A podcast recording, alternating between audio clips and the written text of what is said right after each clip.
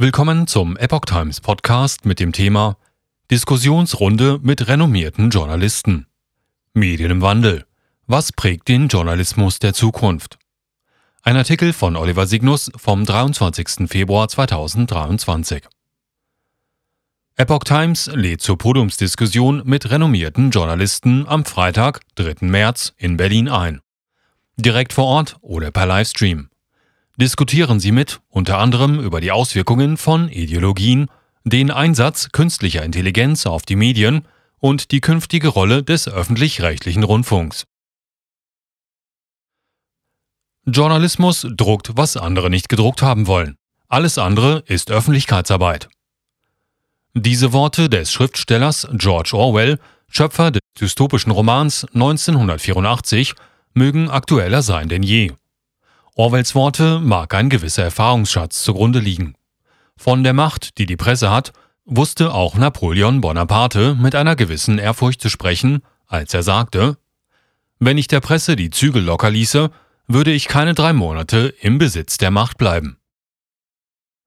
Rasante Veränderungen Diese und viele andere Zitate berühmter Persönlichkeiten belegen, dass das gedruckte oder das gesprochene Wort der Journalisten eine große Kraft besitzen sollte. Doch die Veränderungen der Medienlandschaft weg von kritisch sachlichen Inhalten vollzog sich in den vergangenen Jahrzehnten zunächst kaum spürbar. Erst mit Beginn der Corona-Pandemie im Februar 2020 platzte eine große Blase. Vieles durften Journalisten im sogenannten Mainstream nicht mehr sagen. Das Nebeneinanderstellen von verschiedenen Sachverhalten zur offenen Diskussion war nicht mehr erwünscht. Das hat zu einer rasanten Veränderung der Medienlandschaft geführt. Neben dem öffentlich-rechtlichen Rundfunk mit seinen Fernsehanstalten gibt es mittlerweile eine Unmenge an weiteren Nachrichtenkanälen und Informationsportalen im Internet. Kritik an Konzeptionen und Formen der Berichterstattung gibt es zu allen Formaten.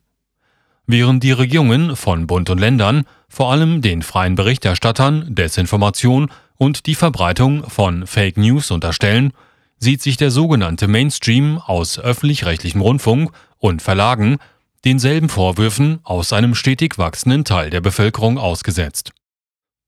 Neutrale Tonalität ohne Wertung. Wohin entwickelt sich der Journalismus? Welche Auswirkungen haben Ideologien und auch künstliche Intelligenz auf den Journalismus der Zukunft?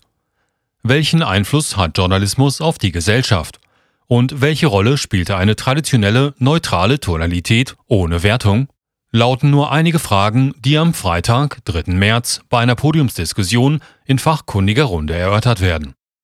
Auch Themen wie Medienfinanzierung und die künftige Rolle des öffentlich-rechtlichen Rundfunks widmen sich Ralf Schuler, ehemaliger Leiter der Parlamentsberichterstattung der Bild und nach Ansicht des Magazins Cicero einer der renommiertesten Politikjournalisten des Landes.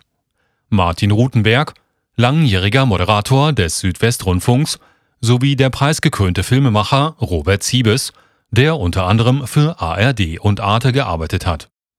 Alexander Zischowski, Mitglied der Redaktionsleitung von Epoch Times, moderiert die Veranstaltung. Von 19 bis 22 Uhr steht die Veranstaltung unter dem Motto Medien im Wandel was prägt den Journalismus der Zukunft? Nach einer Begrüßung der Gäste beginnt um 19.30 Uhr die Diskussion. Ab 20.45 Uhr haben dann die Zuschauer vor Ort und auch an den Bildschirmen per Livestream die Möglichkeit, Fragen zu stellen. Individuelle Freiheit braucht wahrhaftige Informationen. Dass Informationen die Grundlage jeder freien Entscheidung und Meinungsbildung sind, hatte auch Thomas Jefferson, der dritte Präsident der Vereinigten Staaten, erkannt. Er stellte die Wichtigkeit der Presse gar über sein eigenes Amt, das er von 1801 bis 1809 bekleidete. Die individuelle Freiheit braucht demnach vielseitige sowie wahrhaftige Informationen. Dies war auch die Intention von Exilchinesen, die die Epoch Times im Jahr 2000 in den USA gründeten. Sie waren Augenzeugen der blutigen Niederschlagung der Demokratiebewegung auf dem Platz des himmlischen Friedens in Peking dem Tiananmen-Massaker 1989. Zudem sind sie Anhänger der buddhistischen Meditationspraxis Falun Gong, die in China massiv verfolgt wird. Mittlerweile erscheint die Epoch Times in mehr als 30 Ländern und über 20 Sprachen. In den USA gehört die Epoch Times zu den größten Medienhäusern. In Deutschland möchte man an diesen Erfolg anknüpfen. Live dabei oder via Livestream.